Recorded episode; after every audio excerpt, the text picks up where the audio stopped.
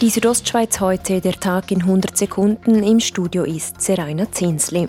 Im Kanton Graubünden sind diese Woche die ersten Corona-Flächentests in Firmen durchgeführt worden. Trotz großem Interesse von Seiten der Betriebe prüft der Kanton Graubünden eine Testpflicht einzuführen.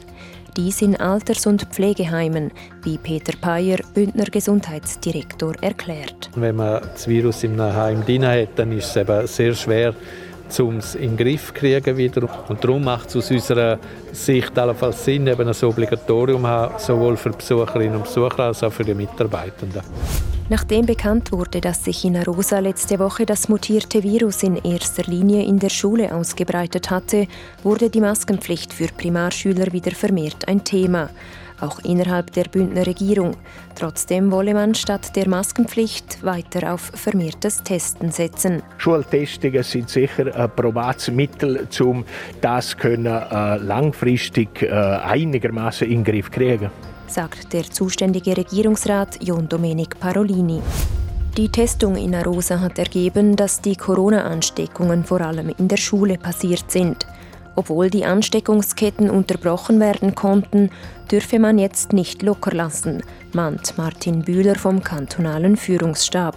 Es sind gerade weitere Aktionen geplant. Am Mittwoch geht man wieder in die Schule testen und Donnerstag, Freitag ist man daran planen, dass sich die Bevölkerung wieder testen kann.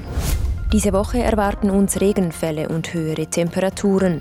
Das wird viel Schnee zum Schmelzen bringen, sagt Roderick Kühne vom Amt für Wald- und Naturgefahren. Es kann sein, dass man an einzelnen Orten im Siedlungsbereich dass Schächte verstopft sind durch Schnee und Eis und dass man dort äh, vielleicht Probleme mit Abflüssen hat. Das sei vor allem in tieferen Lagen der Fall, wie etwa im Bündner Rheintal, im Domleschg oder in der unteren Surselva. Die Gemeinden seien jedoch daran, mit Schnee bedeckte Schächte freizumachen. Die Südostschweiz heute, der Tag in 100 Sekunden, auch als Podcast erhältlich.